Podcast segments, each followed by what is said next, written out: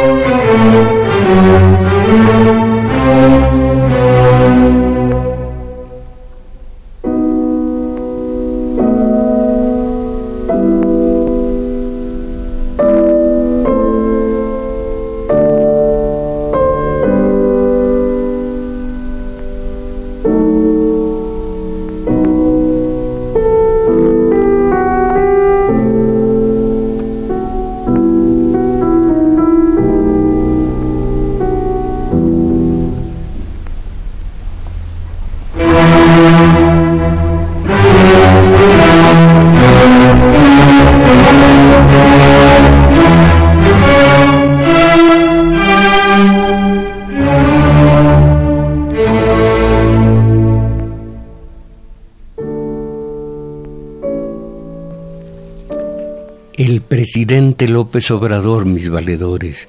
Una cualidad tiene a mis ojos que bien vale el voto que le entregué en el pasado proceso electoral, que a diferencia de presidentes de la catadura de Alemán, Peña y Salinas, el de Tabasco ha mostrado no ser ladrón. Hasta ahora. Pero viene la polémica carta de la cual escribí un par de cuartillas hablando de que en realidad a quienes deben presentar excusas y no precisamente al, eh, a, nosotros que somos mestizos, sino a los, a los mexicas, imagínense, son los pueblos de la, del valle, los tlaxcaltecas y zempoaltecas, cholultecas y xochimilcas, eh, eh, chinantecas, eh, chinantecos y chalquenses, los chalcas. Ellos en, número de cientos de miles son quienes derrumbaron el imperio del gringo de aquel entonces, que era el mexica, malamente llamado azteca, cuando salieron de Aztlán, les dijo, les ordenó eh, su dios eh, eh, Huitzilopochtli, ya no son aztecas, ahora son mexicas, y les dio un nombre, un nombre secreto, que cuando estaban perdiendo la batalla contra los de Azcapotzalco, Tlacaelel tomó ese nombre como emergencia y lo dijo a las huestes mexicas, digan México. Y gritaron México, pero como, como mexicas, no como mm, fanáticos del clásico pasecito a la red, empezaron diciendo México. Y Azcapotzalco fue vencido por los mexicas y de aquí en adelante. Bueno, pero miren, eh, si López Obrador quiere realmente un enemigo, un verdadero enemigo, lo tiene aquí, entre nosotros. Y por supuesto que nunca va a poder con él, porque no es un enemigo mexicano, es un enemigo universal, es un enemigo transnacional, es el enemigo con mayúsculas. No me refiero a Trump. Miren, tomo de uno de los libros con los que estoy estudiando con los alumnos del taller de teoría política, que entienden perfectamente estas teorías, tomo del maestro, filósofo, eh, estudioso de la ciencia política, la versión del enemigo que tenemos con nosotros y que el obrero a lo mejor ni cuenta se da de ello. Voy a leer lo que es el enemigo y su trabajo impago, que es el robo descomunal más grande de la historia, eh, legalizado. pero por supuesto no legitimizado. Voy a hablar de ese enemigo histórico que es el capitalista que roba horas diarias de trabajo al obrero y el obrero como si nada, pues ya lo metieron al teletón, ya lo metieron al clásico pasecito a la red. De esto voy a hablar, a ver si puedo tener eh, eh, la oportunidad de, hablar o de, de transcribir lo del capitalista y el trabajo impago, lo de las, las horrendas, las dañinas ideologías, entre ellas una de las peores, la democracia a la manera nuestra. La democracia que, una vez que oigan la teorización del maestro, del filósofo, del erudito, compararán lo que están haciendo Piñera, el presidente de Chile, y Bolsonaro, el de Brasil, unidos para integrar la democracia en Venezuela. Se necesita ser idiota para no sentir espelunos ante semejantes medios de mm, alienación de manipulación de aturdidos. Este es el tema y a lo mejor ustedes quieren eh, opinar algo. Compañera Isabel Macías, ya ni me acordaba de usted, ya creí yo que se había fugado, con, y si no con con Freud, y si no con Jung, y si no con, bueno. Sí, maestro, es que entre la natación y la maestría y todo, pero ya estamos aquí. Bueno. sí, bueno, pues los invitamos a que llamen, a que ustedes participen. Aquí le vamos a dar lectura a sus mensajes. Y aquí ya está el compañero Daniel Cruz, que ya nos está... Abraham también. También está el compañero Abraham, Velázquez. Y estos son los números telefónicos.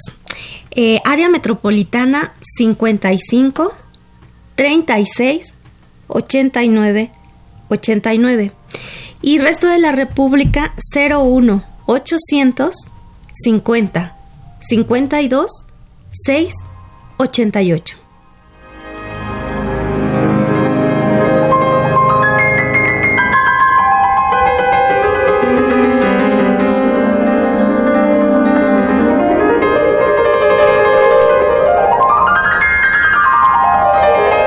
El verdadero enemigo por el que contra el que algo pudiera ser López Obrador.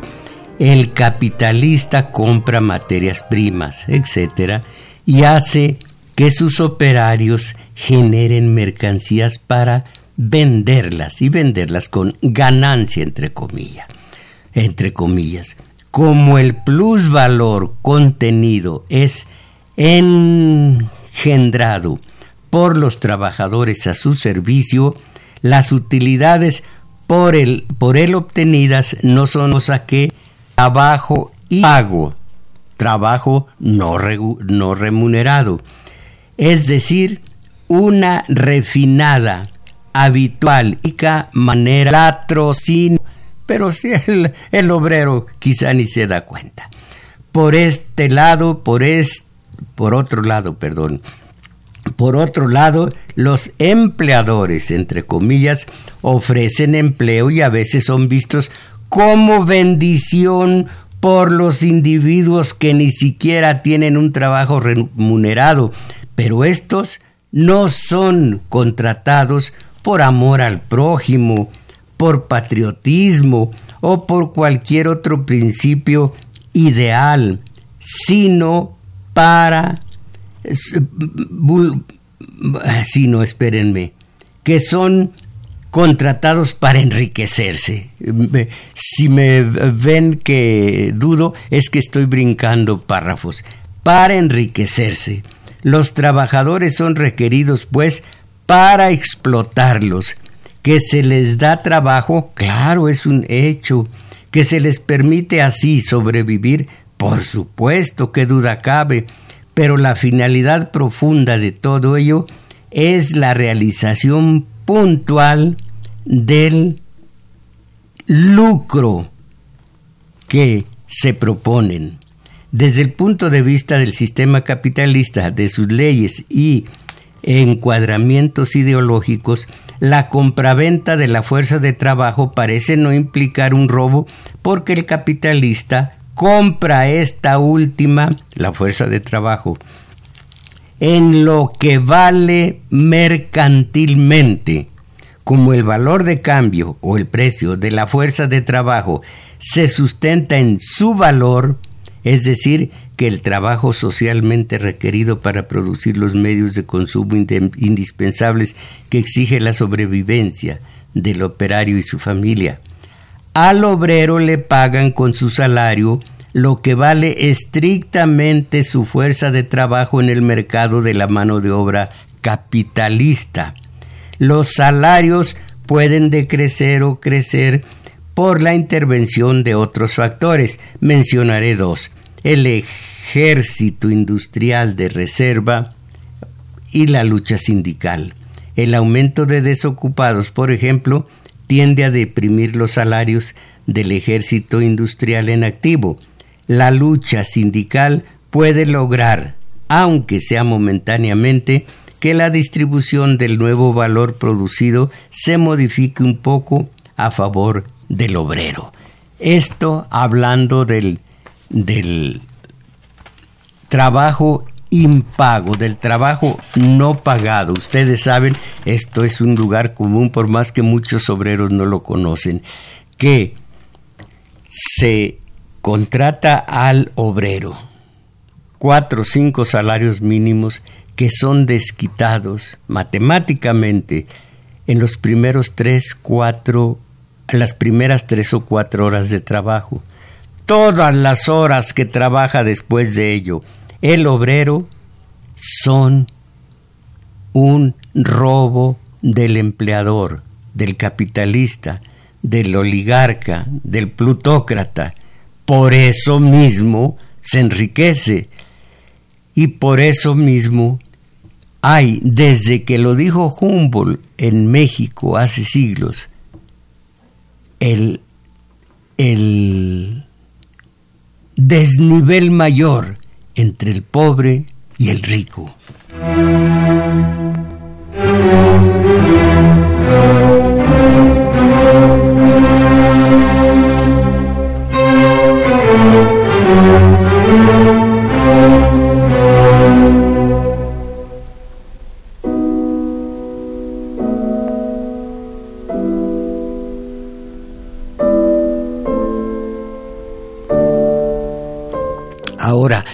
Mucho cuidado con la ideología. Una de las ramas de la ideología es la democracia. Si supiéramos lo que es ideología y supiéramos lo que es democracia. Aquí, después de pasarme como 30, 40 hojas, eh, ideología y moral. Miren ustedes, a ver si, a ver si procesamos esta maravilla de información, o más bien de sabiduría. La ideología como falsa conciencia es un tema que no se puede dejar de traer a colación. El contenido de la ideología invariablemente se presenta como, fíjense ustedes, deformante conformante lo entendemos de forma, primero de forma y luego conforma de acuerdo a esa deformación como deformante conformante. Lo deformante hace alusión a que la ideología, aunque muestra los hechos o parte de ellos, lo hace tergiversándolos el terreno en el que se mueve con frecuencias es el de las semiverdades, las apariencias, las ilusiones. Realiza las más diversas deformaciones de la realidad, presentando, por ejemplo, lo que es valioso. Esto es fundamental, fíjense, lo que es valioso para una clase social, un grupo o una élite como valioso para la, para la sociedad en su conjunto. ¡Qué gran mentira! O ignorando lo desigualdad cuando dicha igualación sirve a los intereses de una de las partes. Nos hacen creer que trabajo, que progreso, que democracia es lo que ellos eh, eh, nos enseñan y todos nos hermanamos en semejante clase de ideologías. Sigo leyendo y una de sus piezas doctrinarias fundamentales es el humanismo. En el primer caso presenta el empleo y la creación de riqueza como valores universales. ¿En dónde está la creación de la riqueza en México? ¿En el sureste? ¿En Oaxaca? ¿En, Guerrero? ¿En dónde está la creación de, de de riqueza en los industriales, no en nosotros. Sigo leyendo. Eh, que, que la creación de riqueza es valor universal, cuando esos valores no son otra cosa en la realidad económica que los medios indispensables para obtener el beneficio que busca a toda costa el empresario.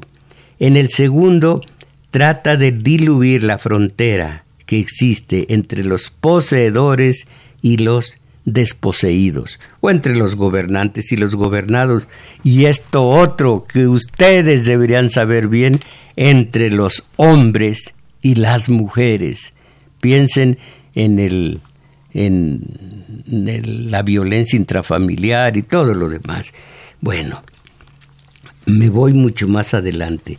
La razón por la cual se deforma la realidad, se la modifica, se la manosea, reside en el deseo y la necesidad de conformar, aquí ya no es deformar, sino conformar lo deformado, para conformar o armonizar la sociedad de acuerdo con ciertos intereses que no son nuestros. La ideología dice, y en el decir deforma la realidad, y simultáneamente calla, oculta las razones de la deformación. El silencio inherente a la ideología esconde el propósito de cohesionar a la colectividad a partir de los deseos de grupo o de clase que se expresan en la deformación epistémica de la práctica ideológica. La ideología es una falacia pública. En general, los constructores de ideologías mienten a sabiendas de ello.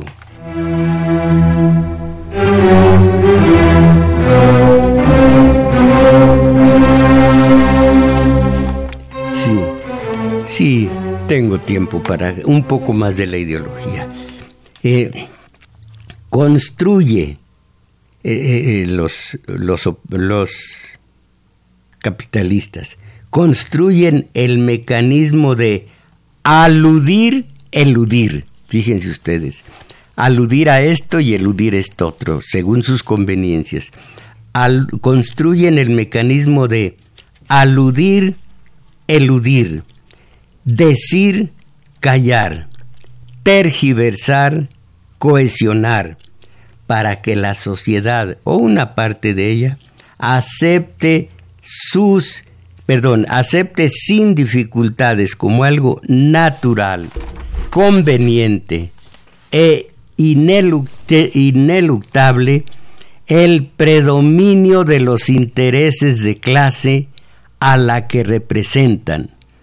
Por un lado, los receptores de la ideología son víctimas de una manipulación, de un engaño calculado y habitual. Como la mayor parte de ellos carece del instrumental teórico que les permita aquí, aquí me freno. Fíjense la forma de decirnos que somos ignorantes, que somos mediocres, que no sabemos pensar, reflexionar, que estamos condenados al desván de la historia, o como decía don Alfonso Reyes, México va en el cabuz de la historia, porque somos aturdidos, porque no estudiamos, porque nos colgamos a dos nalgas eh, frente a la de plasma, creo que ahora ya no se llama de plasma, bueno, pues a la tele. Y, y entonces nos dice el analista, como la mayor parte de ellos, en este caso digamos los, bueno, los mexicanos, carece del instrumental teórico que les permita realizar una crítica que desmantele y denuncie el mecanismo embaucador de lo que le dan como verdad indiscutible, son presas son presas, digo yo, son presas inconscientes en su pensar y su actuar del mensaje tendencioso de la ideología. ¿Podremos entender esto? Mis alumnos en el taller de teoría política sí lo entienden, lo entienden bien. El régimen capitalista, como otras formaciones sociales, no podría existir sin ideologizar y sin tener por ello el consenso necesario para su gestión histórica y de todos los días. El capitalismo no puede autodefinirse como, por ejemplo, eh, un régimen social en el que unos hombres explotan a otros. No puede decirlo lo oculta un régimen social en el que unos hombres explotan a otros. ¿Cierto o no? Si estuviera aquí, Carlos Slim diría, oye, tú, tú eres comunista, oye, tú eres... Yo soy un hombre de izquierda. Y todo el resto, bueno, no todos, pero casi todo el resto de los periodistas están empeñados a estas horas en masacrar sin lograrlo, en triturar sin llegar a, dar término a su intención, a López Obrador, que hasta ahora parece ser también de izquierda, cuando todo Iberoamérica, al, al chicotazo de, de, Estados Unidos, concretamente de Trump, están des salados, queriendo instalar, instaurar de nueva cuenta en Venezuela la democracia. ¿Se acuerdan que aquí hemos hecho tantos programas para decir que esto que vivimos no es democracia, es una parte de una democracia formal? Algún día volveré sobre el tema sabiendo que solo que estuviera yo discurseando sobre el clásico pasecito a la red, me harían caso tantos de ustedes, hablando del clásico pasecito a la red cuando yo era fanático de esas tarugadas, o si trajera a Juanga, pero me dicen que Juanga ya no existe, ¿verdad? Ya no, maestro. ¿A quién puedo traer para, para que me oigan? Pues ya no sé, maestro. Pues alguien. ¿Quién puede? Ah, pues volvió Gloria Trevi, que aquí cantara un poquito. Yo les hablo de, de las falacias de la democracia, mientras Gloria eh, Trevi me dice, voy a traer el pelo suelto. Solo así, a ver si me, me hago entender y no parecer eh, que, que digan, no, pues hay que descalificarlo. Ese es un comunista tardío. Bueno, entonces, ¿dónde estoy? O como un sistema eh, productivo. Ah, bueno, hasta aquí quedé. Eh, eh, para su gestión histórica de todos los días, el capitalismo no puede autodefinirse como, por ejemplo, un régimen social en el que unos hombres explotan a otros o como un sistema productivo que destruye sistemáticamente el entorno ambiental en el que Trump no cree. O, en fin, como un modo de producción que no puede existir sin guerras, etc. Todas estas afirmaciones son indudables, dramáticamente verdaderas, pero los ideólogos de la formación capitalista no podrían afirmar o propagar estas verdades y otras muchas porque crearían conciencia en los ciudadanos del carácter inhumano, nefasto e irracional que es el régimen en el que viven.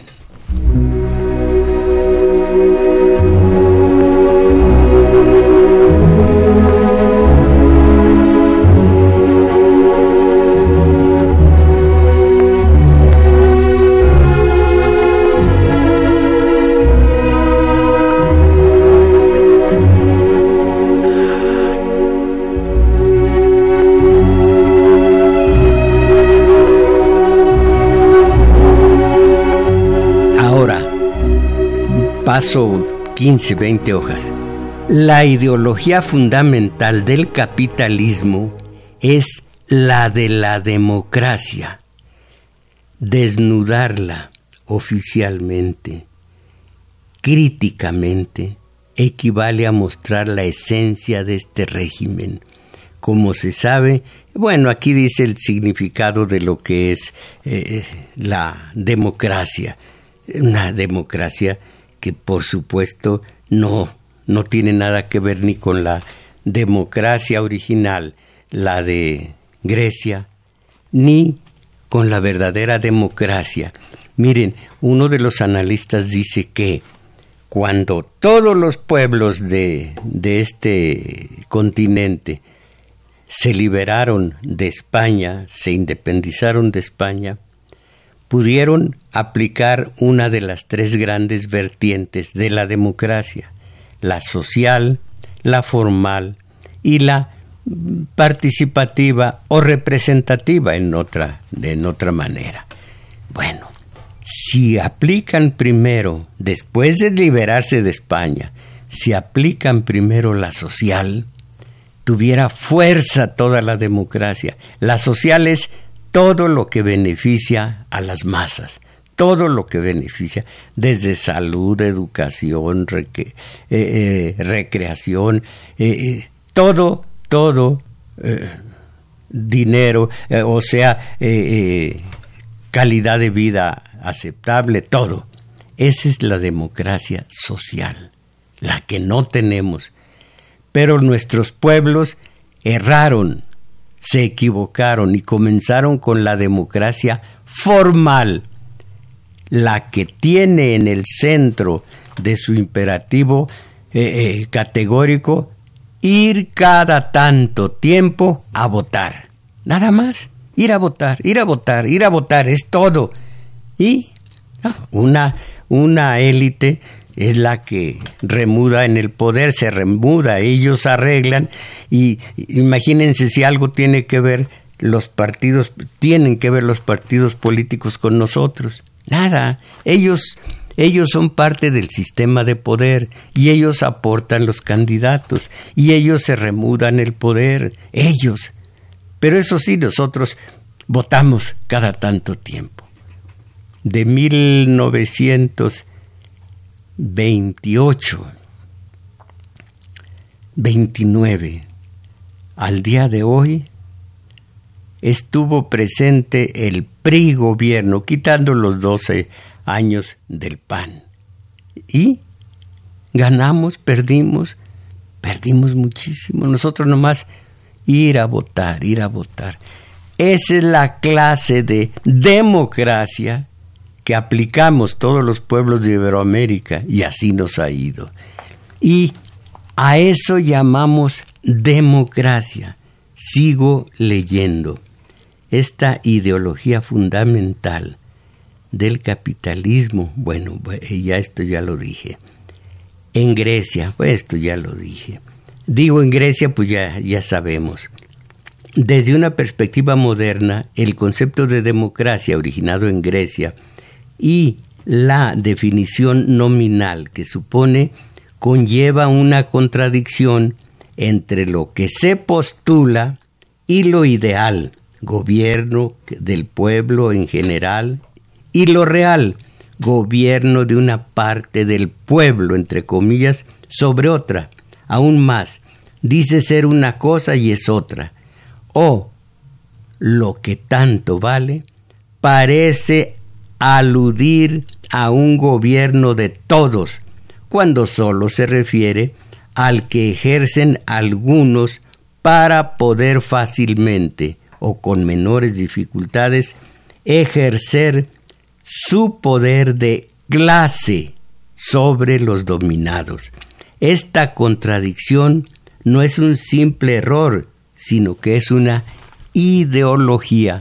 Eh, eh, tengo aquí una lista, pero no sé dónde la haya colocado, pero de memoria voy a decir algunas ramas, algunas vertientes de la ideología que, la que tenemos a la mano. Primero, eso, la ideología, venenosa, pero eso sí, todos tenemos una ideología, nos la impusieron. Está como todos somos católicos, pues nos, nos hicieron católicos cuando teníamos ocho días. ¿Qué edad tenía usted cuando la bautizaron? Imagínese, maestro, que ni siquiera tenía conciencia. Pues claro que y no. no disfruté del mole que hicieron. Ni siquiera. Ni siquiera, nada. Bueno, mis padres estaban muy pobres, no hicieron mole, pero a los ocho días fui católico. ¿Y por qué? ¿Cómo? Así que el PRI los afilia y, hay multitud de priistas ah, que ni saben qué son. Dice el PRI que tiene millones, seis, cinco de afiliados. ¿Qué, qué clase de gente se puede afiliar al PRI? Pero quiero decir que son ideologías, ideologías, la del PRI, eh, democracia y justicia social. ¿Qué democracia? ¿Qué justicia social? El PRI es democracia y justicia social. Y así todos los partidos. El PAN se ha desnaturalizado horriblemente desde lo que era con Gómez Morín y Abascal hasta el día de hoy. Imagínense con eh, Fernández de Ceballos. ¿Cómo se llama Fernández de Ceballos? Diego. Diego Fernández de Ceballos, imagínense. Bueno, entonces, ideologías, ah, decía, de la propia ideología, la vertiente que estamos viendo es la democracia. La democracia tiene una vertiente horrorosa que nos ha engañado, pero nosotros de que es la representatividad. Los diputados nos representan. A mí me representó, ¿cómo se llama esta actriz? Eh, Carmen. Carmen Salinas. Carmen Salinas. Bueno, eh, pero no hay tal representación, sino sustitución. Eh, elegimos, es un decir, a Carmen Salinas. Carmen Salinas representa a este sector, a este distrito, pero estas, este sector de gente, no. Carmen Salinas, que ya salió, fue la, la 63 de las, de las diputaciones. La número 63, estamos en, el 60, en la 64. Carmen Salinas fue nominalmente nuestra representante. No, fue sustituta. No me le hagan la, la... Bueno, sustituta. Los diputados de Morena no nos representan, nos sustituyen.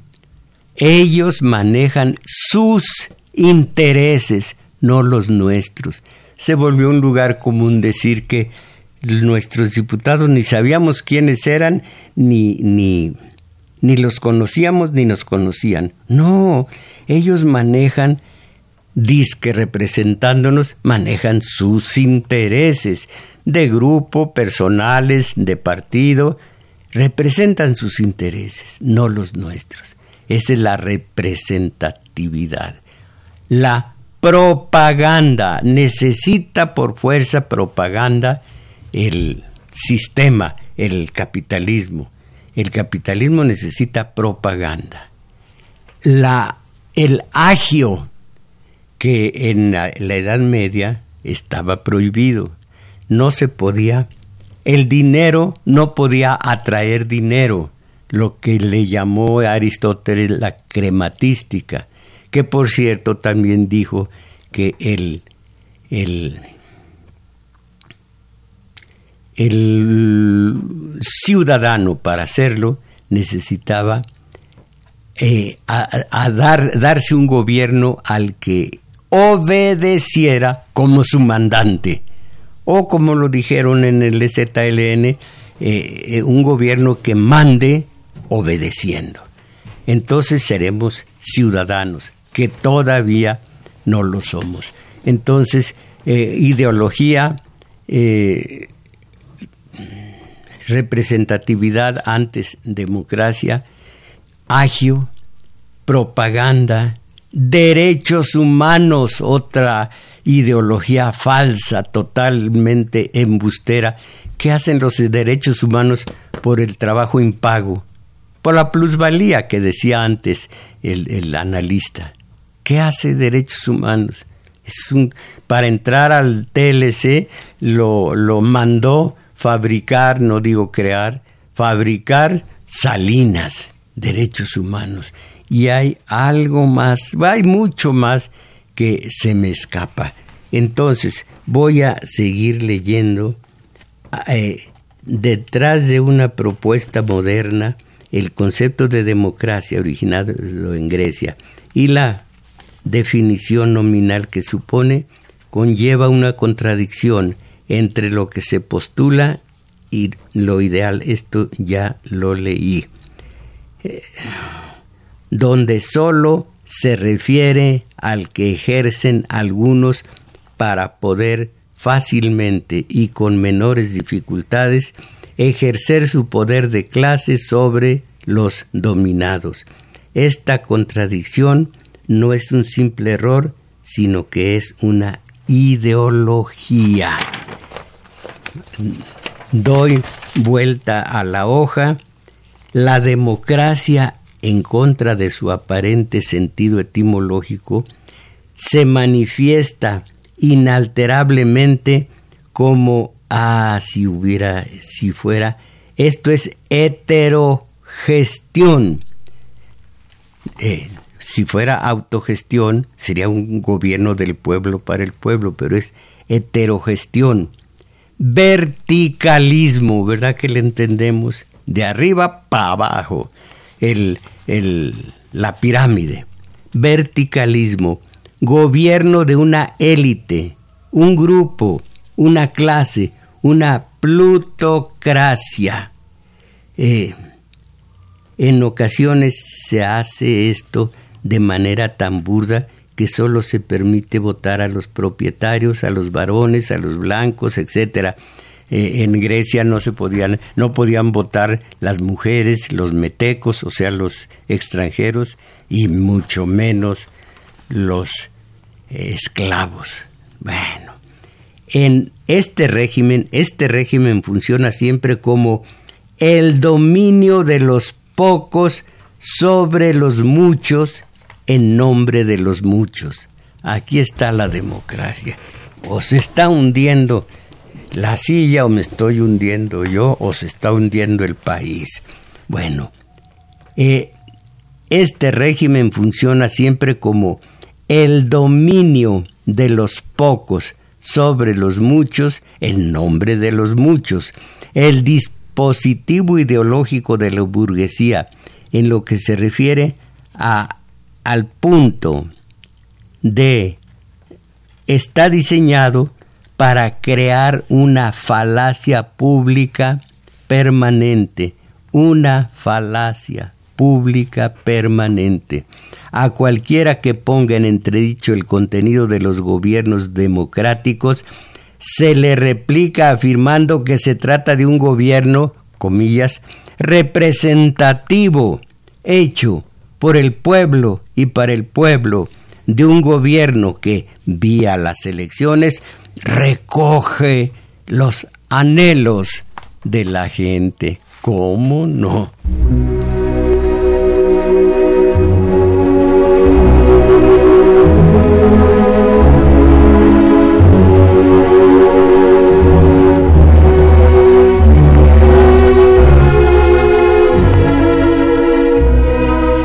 Adelanto muchos, muchos, muchas páginas. La democracia de funcionamiento es una democracia formal, no social, no representativa precisamente. La democracia de funcionamiento es una democracia formal porque es indiferente al contenido. Por eso puede adjetivarse indistintamente como empresarial, campesina, ciudadana, esto es, de diversas maneras y en ocasiones eh, contrapuesta. En este sentido, puede afirmarse que si respetan las reglas de este ejercicio organizativo elemental, y si las respetan, son, son tan democráticos, entre comillas, de los los poseedores como los desposeídos. Esto es fundamental, lo voy a repetir. En este sentido, puede afirmarse que si respetan las reglas de este ejercicio democrático, organizativo elemental, son tan democráticos los poseedores como los poseídos, como los desposeídos. Ahí tienen ustedes lo que son las ideologías. Slim es democrático. La señora a la que viste de Tehuana para que sirvan las mesas de ya sabemos dónde, bueno, en Sambors, es democrática. Todos somos democráticos. Así nos hermanan, entre comillas, las fementidas ideologías. Y estamos atascados de ideologías. También las religiones son ideologías. Y también también son lo mismo. Eh, dijo Hobbes, el, el que dijo del hombre, lobo del hombre, Hobbes dijo, la Iglesia Católica debe estar por debajo del soberano, del rey, porque dice, dicen los clérigos, que todo lo que le imponen al pueblo son dictados por Dios que nos traigan pruebas, pruebas, esto me lo dio Dios, pruebas, y entonces no estarán por debajo del soberano, sino que serán simplemente voceros de Dios, pero tratan de, mm, se, lo manejan a Dios, a Jesucristo, como si fueran sus secretarios, así de, así de confianzudos, como sus secretarios. Esto lo dice Dios y yo cuando oigo Jesucristo, cuando los sacerdotes nombran a Jesucristo, le quito el seguro a mi Fortify. Hay que pronunciar así. A ver si pronúncielo bien. Fortify. Fortify. Eh, entonces, eh, son ideologías. Nos hermanan, entre comillas, a ricos y a pobres. Y estamos atascados de ideologías. Imagínense, hay una Secretaría de Salud. Ah, no, pues el pueblo para, para emparejarse, para hermanarse con la televisión y con, sus dueños, me lo volvieron teletonero. Ah, ya tenemos tantos millones y que, y que, ¿cómo se llama? ¿Cómo se llama? ¿Cómo se llama? Eh, una chiquita. Lucerito, y que Lucerito, y que ya no es Lucerito. ¿Cómo me los traen como agua en batea a base de, eh, de ideologías, de ideologizar? ah, tengo, tengo, miren, muchos, no nada más este, libros y libros que abren las mentes, empezando con la mía, abren las mentes, entre paréntesis, el escándalo que ha hecho la Carta de López Obrador en, en España, que tiene, están los partidos en campaña, unos en pro, otros en contra, pero lo que es un carismático estornuda y se mueven las fibras de todo un país. Un carismático, imagínense el de López Obrador, el carisma, con el carisma tremendo de Felipe de Jesús Calderón Hinojosa, paz, mis valedores. Si tratáramos de pensar, si tratáramos de zafarnos de la tutela asquerosa de los que nos oprimen así, de los que nos hablan de democracia, de representación en el Senado, bueno, no en el Senado, en la Cámara de Diputados, que llaman Cámara Baja de una manera eh, inexacta, si empezáramos de veras a pensar, ¿cuándo vamos a dejar de tener estas, estas escamas de mediocridad, de, de que nos diga un, un catedrático, no tiene los, eh, el pueblo no tiene los instrumentos eh, necesarios, instrumentos ideológicos, hablando de ideología. ¿Cuándo? ¿Cuándo? Me voy a morir y mi última palabra será una interrogación. ¿Cuándo carambas, mis valedores? Esto es México.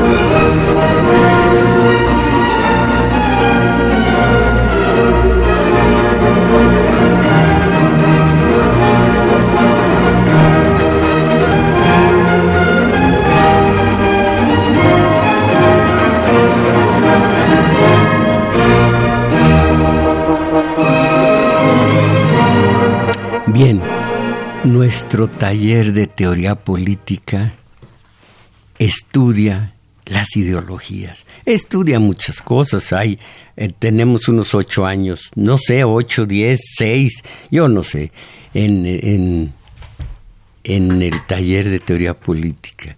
No soy yo de quienes acostumbran, hoy llevamos tanto tiempo y hasta compramos un pastelito. No, yo no. Entonces, no sé cuántos años llevamos, pero estamos en nuestro taller de teoría política los sábados de 10, bueno, no, de 11, bueno, no, de once y media. Ah, son tan faltistas, llegan tarde, pero bueno, de 11 a 13 horas nuestro taller de teoría política en el juglar, los sábados, 11 a 13 horas, el juglar situado en Manuel M. Ponce 233, Colonia Guadalupe IN. Les decía que se bajan en el Metrobús, del Metrobús, se van rumbo a, Revolución, pero claro, nomás dos cuadrotas y van a encontrar un parque y enfrente, en el propio parque, en el lado de, de enfrente de donde vienen caminando, está el juglar. Allí los espero el sábado.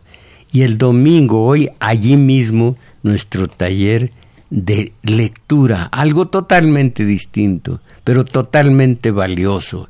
Ahí vamos, ya les dije, a ampliar nuestra vida interior, a afinar nuestra sensibilidad, a robustecer nuestra imaginación y a ir saliendo de un México reggaetonero teletonero y del clásico pasecito a la red. Queda dicho. Y agradezco a los a quienes me envían esta revista que se llama Crisol, ¿qué dice? Crisol Mágico del Sur. Eh, Arquitectura cultural del siglo o es arquitectura colonial del siglo XVI. Y es papel cuché pesado, caramba, debe haber mucho dinero aquí. Les voy a decir rápidamente el índice, unas fotos espléndidas de capillas. Está la capilla de la Vía Rica de la Veracruz, la capilla abierta de Nueva España, San Bernardino de Siena, el convento, iglesia de San Pedro Tláhuac, eh, eh, Belleza Escondida, la capilla, esto sí que está caramba, de Yanqui... Yancuitlalpan, de logramos, eh, en San Pedro Atocopan, y espinas y sacrificios de sangre, la cruz atrial de San Lorenzo Huipulco, las primeras, las primeras, no, la primera iglesia mayor y primera catedral, son unos, eh, unas... Diminutas letras. Eh, las primeras iglesia mayor la primera catedral, la... La, ancian, la anciana con vestido nuevo, la casa del siglo XVI de Manzanares. La, la parroquia de la, Candelaria de Tacubaya. El convento de la Asunción Milpalta. Ex convento de Culhuacán, Fray Martín de Valencia, la capilla. Fray Martín, hay en el Sacromonte, cerca de de Tlalmanalco, hay en lo mero alto del Sacromonte hay un, un olivo, ya es la pura, el, el carcajito. Y dice un letrero, bajo este olivo, Fray Martín de Valencia, a coro con las aves, loaba al Señor. Ah, qué hermoso. Eh, los mensajes de ustedes eh, eh, ¿cómo se llama? Antonio Rodríguez Salazar, maestro Mojarro, siga usted echando fuego al patrón y verá lo que pasa. Estar igual que Venezuela, ándele. ¿Y quién te dijo que Venezuela está mal? Ah, iba a decir quién te lo dijo, nené, por eso hablé de tú. Señor Antonio Rodríguez, ¿quién le dice que está mal? ¿Quién le dijo que está mal? ¿En dónde se informó usted? ¿Cómo nos dejamos manipular?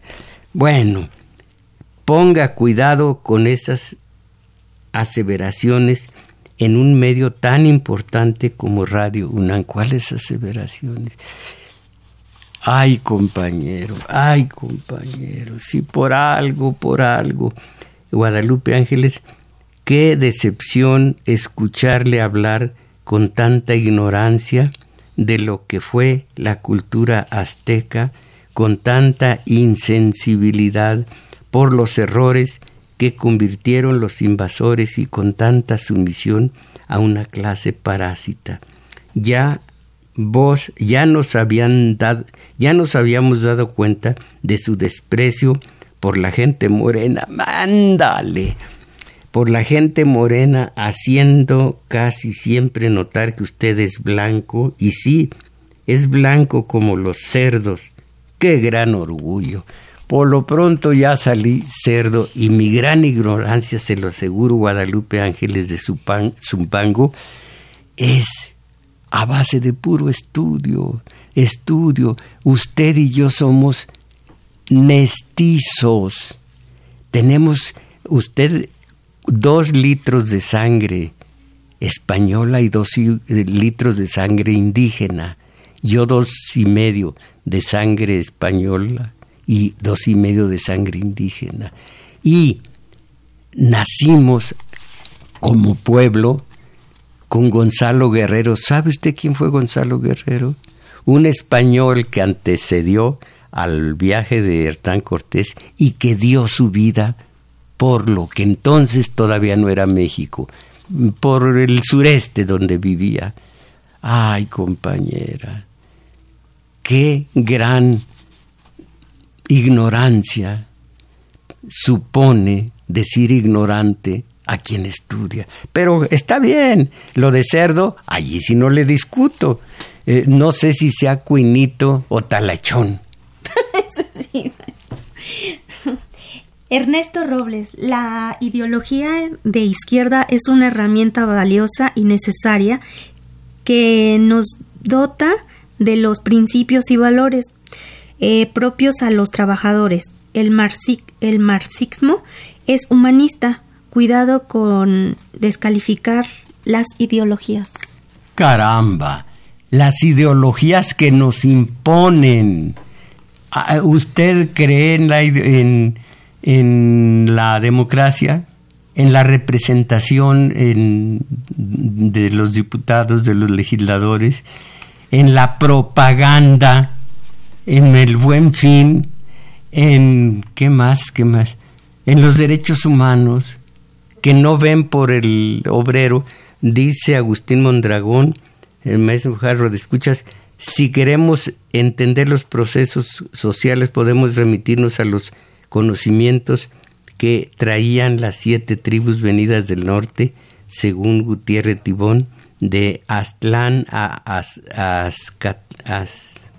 de Aztlán a Azcatlán y fusionarla con la cultura que trajeron los invasores de Europa, porque la educación que se nos da se nos hace creer que eran unos, unos secuaces y tenían más conocimientos que los europeos en astronomía y sobre la estructura social que se duda que Tenochtitlan haya sido fundada en 1325.